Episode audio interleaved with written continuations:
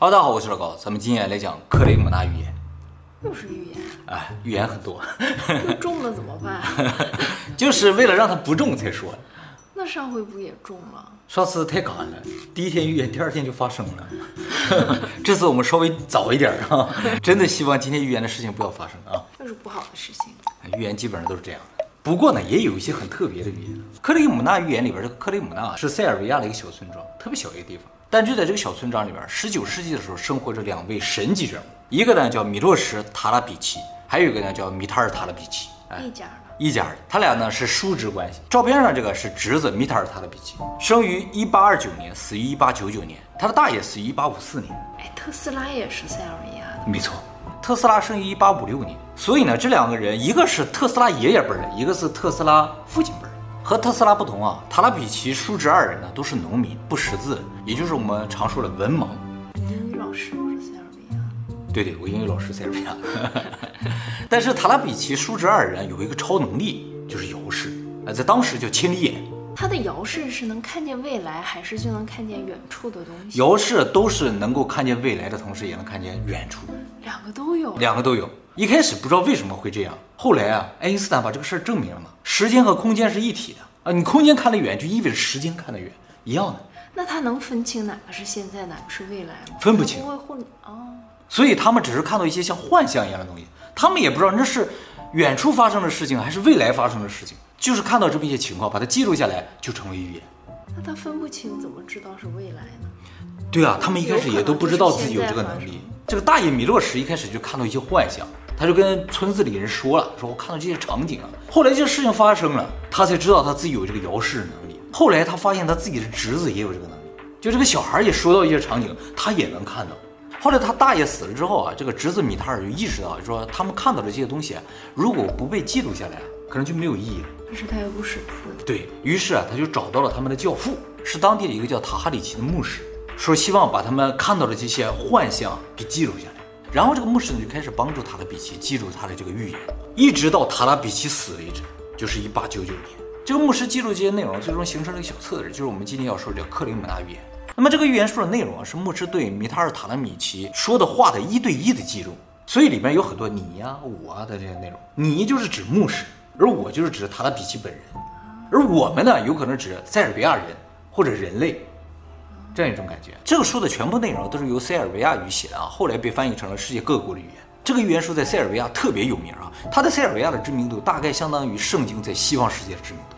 好，接下来我们就重点说说它都预言了些什么。它的预言总共三十四个啊，我们就不全部介绍了，介绍几个比较有名的啊。比如说啊，他说啊，他说你看我的教父啊，世界在第二次世界大战后开始过上和平与富足的生活时，所有这一切都将只是一种痛苦的幻想，因为许多人会忘记神，他们只会崇拜自己的智慧。你知道吗，我的教父，与神的旨意和知识相比，人类的知识算什么？神的智慧如果是海的话，我们连一滴水都不到。说了这么一段话啊，其实我相信很多人会觉得啊，这不像是一个文盲说出来的话。但是我觉得，如果你有这种想法的话，就基本证明了他刚才说的话。什么意思啊？就是现在人认为啊，文盲就是没有智慧，你不会写字，不认识字，你就是没有智慧。但事实上可能不是这样，就是智慧本身吧，和会不会写字啊，有什么学历应该是没什么关系。其实这个预言里边最可疑的，并不是说他说话像不像文盲的问题，而是他是死于一八九九年，他没有经历过任何一次世界大战，但是他上来就说第二次世界大战之后，这是这个预言非常神的地方。他在这个预言里，从最一开始到最后，预言了世界三次大战。第三次什么时候？这个一会儿我们再说。目前已知，这个预言书中对于前两次世界大战的描述非常的准确，而这个预言术呢，是在第一次世界大战之后火的。第二次世界大战之后，这本书直接就成了塞尔维亚的圣经了。那他也没带领塞尔维亚走向繁荣呀？预言嘛，这个预言里也没有说到塞尔维亚会走向繁荣富强。那这个预言大师怎么会出生在那里呀？他就出生在那里啊。对，至于他为什么能够预言，这个我们最后也会说。还比如说他说啊，随着人类知识的增长哈，人对于彼此的关心和爱就会减少，随之而来的是相互的憎恨。人们不再相信身边的人，而更愿意相信各种小装置。小装置 啊，对对对，哎，我跟你讲，他为什么会提到一些小装置很奇怪的词儿啊？是因为啊，他在这个幻象当中，就是看到了未来当中有很多东西他不认识。这个一会儿我们会提到啊。手机。这个小装置有可能是手机，就是人过度的关心一些手机啊或什么东西了，不再关心周围的人了。其实这个克雷纳姆预言啊，从头到尾都体现出塔拉比奇对于人类对于自己智慧的过度信任而产生的一种担忧。哎，他认为啊，人类的智慧，也就是现在所谓的科学，有可能是人类毁灭的一个原因。哦，是不是一些武器？对，就是说人类最终会毁在自己的手里吗？那么除了这种很哲学的预言之外啊，他还预言了电影的存在。他说，在我们的国家，和平与繁荣时期将持续很长时间，许多代人将生活在和平的年代中。他们只有通过书籍、文字和各种幻影，才能知道战争的存在。哦，幻影。哎，这个幻影是什么东西呢？现在怀疑就是说，他说的是不是电影啊，或者电视？他在幻象中看到这种东西，他不知道这是什么东西。他说，人们在幻影之中看到了战争的存在。哎，呃，这个是大爷还是侄儿？侄子，大爷很早就死了。其实大爷说的内容，牧师还没记。大爷死了之后，这个侄子觉得不记一下不行了，就再没有人知道了，他就把他和他大爷看到的东西都说了。然后他预言了汽车和飞机的存在。他说，人们坐上一种不需要牛拉就能跑的车，啊，人们呢还会在空中旅行，俯瞰大地，高度有两倍塔拉山那么高。塔拉山是塞尔维亚非常高的一座山。他也就知道那座山，他没出那个村子，他就知道那个山，他说比这高很多，在那上面旅行呢。他是带了 VR 吗？对呀、啊，说的就是嘛。那么我要强调一下，汽车是一八八六年德国发明的，在那个时候啊，塔拉比奇还活着，他是有可能知道的。但是汽车是在德国出现的，他如果知道的话，有可能这个汽车的预言不是预言，是他听说了，然后就这么说了。而飞机这个绝对是预言啊，飞机是二十世纪才出现的啊。然后他的预言中还提到以色列，他说啊，围绕以色列将会发生几场战争，但和平迟早会到来。在这些战争中，兄弟打兄弟，然后他们会和解并亲吻，但是他们的仇恨依然存在。这些小的战争是由大国引起的，因为这些大国充满了恶意，而那些被迫相互战斗的国家则因盲目和愚蠢而战。也就是说，他认为所有小国家之间战争其实都是大国之间的战争，他们怂恿的结果。然后他预言了电脑和电视。不知道是电脑还是电视。他说啊，未来人们呢会发明一种可以看见图像的盒子，通过这个盒子，人们能够看到世界各地正在发生的事情，感觉就是电视或者电脑，是吧？然后他对这个盒子的一段描述啊，特别的诡异。他说啊，未来人如果想用这个盒子和我进行交流，那是不可能的，因为我已经死了。但是这个盒子实质上距离另一个世界非常的近，就像头发和头皮之间的距离那么近。另一个世界。这里另一个世界呢，现在怀疑说的就是死后的世界，贞子那样的啊，对对对对，怪不得贞子从电视里爬出来？和另一个世界相连嘛，他就爬出来了啊。就我觉得他想表明是什么？另一个世界有可能是一种信号的存在，只是我们用电视和电脑无法接受这种信号，所以没有办法和那个世界联系。但是我们已经非常接近了，接收信号这个事儿是对的，非常接近了。嗯，然后他提到了能源问题啊。他说啊，人类在地底啊不断的挖井，挖掘能够提供他们光、速度和动力的能源，但是大地会流下悲伤的泪水，因为其实地表就有更好的能源，而不是在地下。地球会因为人类给他打的这些伤口而受苦。人们不再农耕，到处挖掘，但真正的能源就在我们周围，只是我们看不见。多年之后，终于人们会想起这种能源，会为在地上打了这么多洞而后悔。这种能源呢，在我们人体内也有，但是人类将会在很久之后才会发现它并利用它，因为我们其实并不知道我们本身究竟是什么。感觉他想说，我们人类本身就是一种能量体，最终我们会发现我们就是一种能源。他后面还解释说，为什么人类很长时间没有搞明白自己的身份。他说是因为啊，受过高等教育的人，他们自以为自己念过很多书，就自认为可以做到很多事情。他们就是人类自我认知真实形态的最大障碍。他是不是有点仇视高级知识分子？他有点仇视科学吧？可能。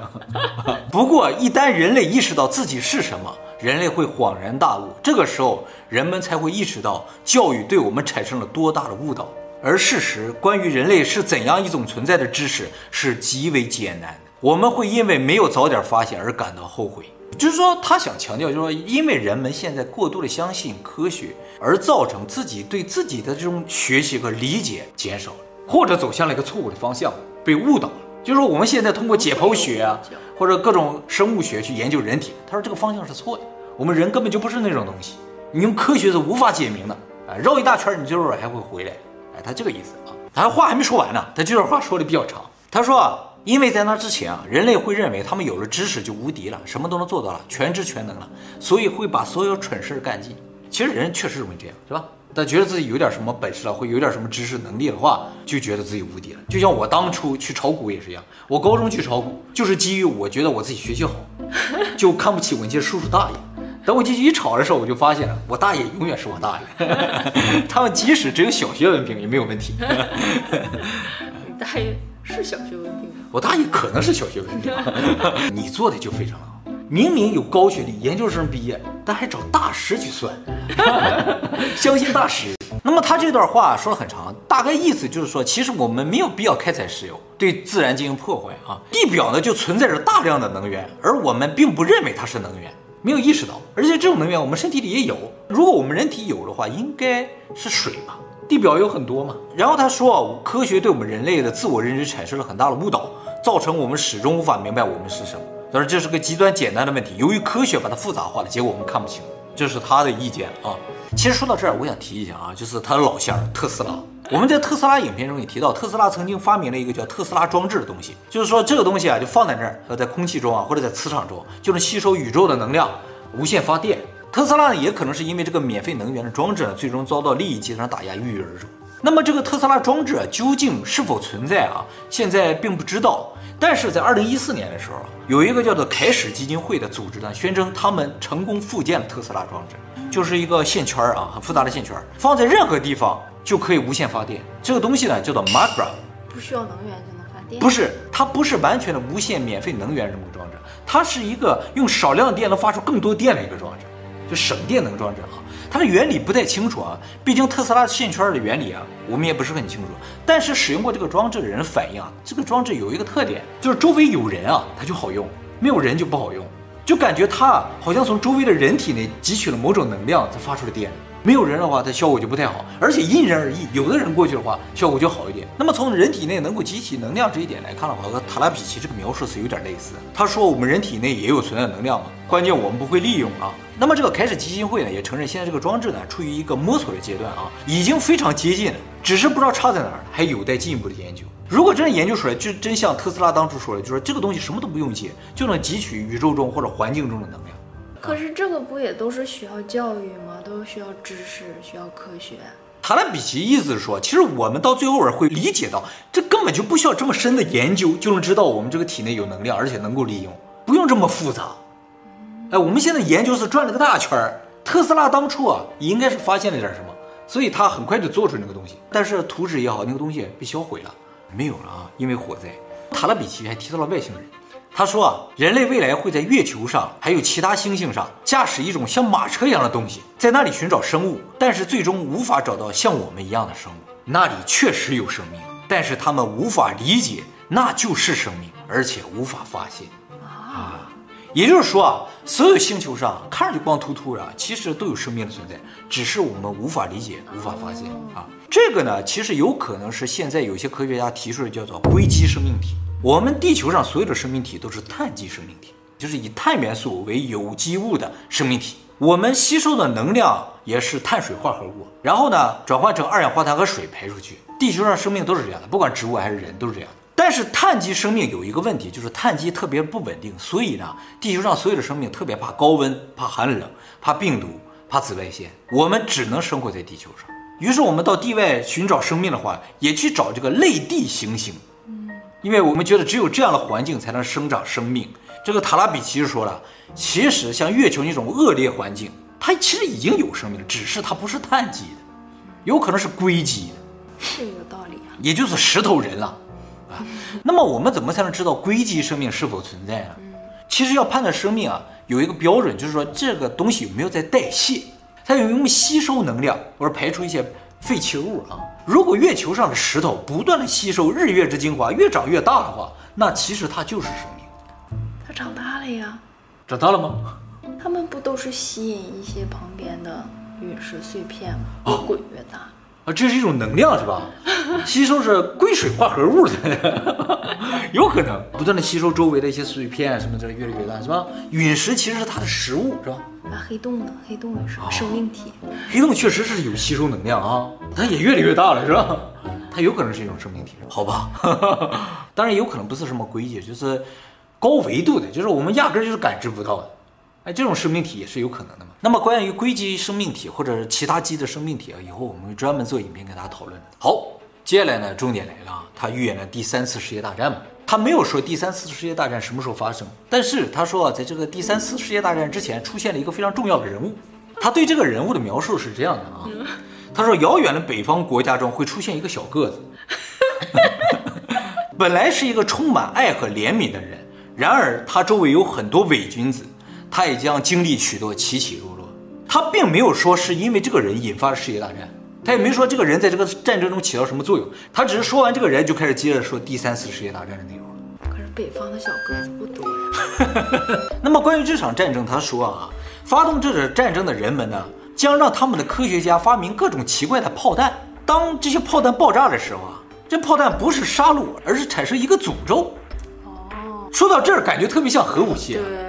但是后来说了，又有点不像了。他说这个诅咒啊，能够让人、军队和牲畜呢睡着，让他们不能够战斗。之后呢，他们会恢复理智。哦，那这就没有杀戮。对，不是一种杀戮。你失去战斗力。对，这个诅咒只是让你睡着，然后你醒了之后你就要恢复理智了啊，就不打了可能。哦。他说了这么一种炮弹。挺好的呀。嗯，应该发明这种炮弹。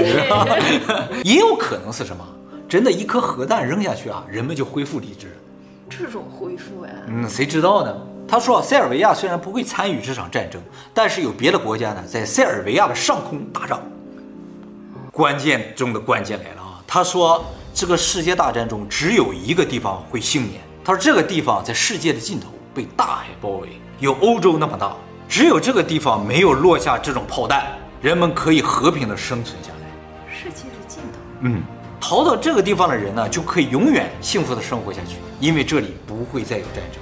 他说这个地方有一个特点，就是这个地方有三个十字架。那他是基督教的呀？他是有宗教信仰的，他的教父是东正教的。这个地方是哪儿啊？其实自古就有猜测，一百多年过去了嘛，就已经猜测了啊，说这个地方应该就是澳大利亚，因为对他来说，澳大利亚就算是世界的尽头了嘛，被大海所包围，面积呢也有欧洲那么大，欧洲是一千万平方公里。而澳大利亚有将近八百万平方公里。关键问题是，他说的这个三个十字架是一个标志嘛？那澳大利亚哪里有三个十字架呢？澳大利亚国旗上有三个十字架。澳大利亚的国旗左上角有个英国国旗，英国国旗上就有两个十字架。然后旁边有几个星，这几个星啊叫南十字星。南十字星呢是主要在南半球才能看到的星座啊，所以它放在国旗上。所以啊，很多塞尔维亚人相信啊，一旦第三次世界大战爆发的话，唯一的避难所呢就是澳大利亚。那不会是南极吗？世界的尽头呀！哦，也有人怀疑是南极啊。其实按照地平论来说的话，南极是标准的世界尽头。但是啊南极面积有点大，比欧洲大很多。以后都融化了，融化了就小了一些呗。非常重要的一个问题就是怎么能够在南极上幸福的生活下去？是不是寸草不生啊？不行啊！而且那个地方也没有三个十字架嘛，是吧？好，这就大部分的塔拉比奇的预言了啊。他这个预言是什么时候出版的呀？现在基本认定了，就是一九零二年出版的。有多少人能证实啊？是这样的啊，塞尔维亚已经认定了这个预言是真的，而且呢，塔拉比奇在塞尔维亚就叫塞尔维亚先知，这个是政府认定的啊。当然有人怀疑他造假，是觉得他哪造假？是这样的啊，就是说当时塞尔维亚第一任国王叫米兰奥布雷诺维奇啊，他呢要和皇后离婚，但是离婚呢需要一个正当理由，就是王室不能随便离婚，他没有正当理由，于是啊。他就找到这个塔拉比奇啊，让塔拉比奇给他写了个预言，就是先知说了，国王和王后注定要离婚，这样的话离婚就没有问题了，哎，这是天注定的事情。这个先知在世的时候就已经很有名，就已经很有名了。可是他预言都是很久以后的事情，不不大家为什么相信？这个人是因为预言近处的东西都预言对了，所以变得有名了。哦，现在留下来的对是远的，都是远的，但是近的近的都对了，就这个意思啊。比如说他预言了国王和王后离婚，对了吗？让他写的吗？对，有人怀疑是国王为了找个正当理由让他说的。要不闲了没事预言国王离婚干什么？进而怀疑，就是说塔拉比奇这个先知啊，根本就是政府利用的这么一个工具而已。这个预言呢，本身也是工具，但是这个质疑发生在一百年前，后来真的发生第一次世界大战、第二次世界大战了，所以预言本身是没有问题的，只是它是不是当时塞尔维亚国家的一个工具，咱不好说。哎，是这样的。先知也要吃饭呀。对，国王有请的话，先知也没有办法，是吧？所以在二十世纪初的时候，这个预言就已经被塞尔维亚认证了，说是我们的先知的预言。结果后来不断的对，不断的增印，就变成了现在的圣经了，基本上每家一本。好，这个我们再说一下啊，这个塔拉比奇为什么这么神？他是怎么这么牛了？现在塔拉比奇住的原先那个老房子啊，都被国家已经建成了一个博物馆了。然后在这个房子里边有一个大石球，说是在他房子下面挖掘出来的，直径一米左右啊。据说塔拉比奇曾经说过，说这个球啊来自于天上，然后他埋在这个房子底下了，而他的能力呢就来自于这个球。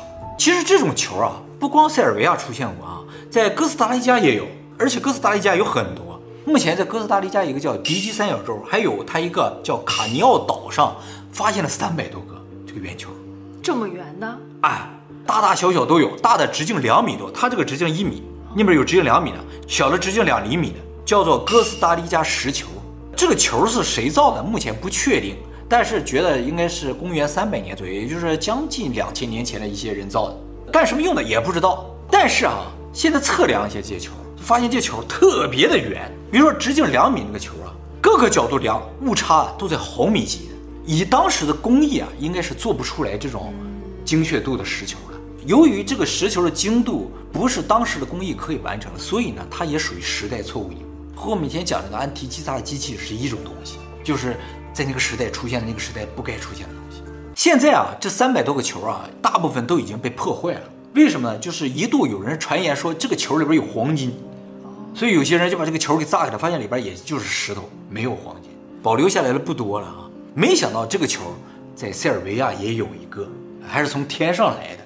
那现在世界上大部分政府是承认遥视这个能力的吗？CIA 一度承认呗。CIA 在一九七三年的时候，请那个斯旺，就是很有名的一个遥视人，去遥视月球背面嘛。这个是 CIA 有文字记载的，也就是说他们是认证过一批遥视能力的人。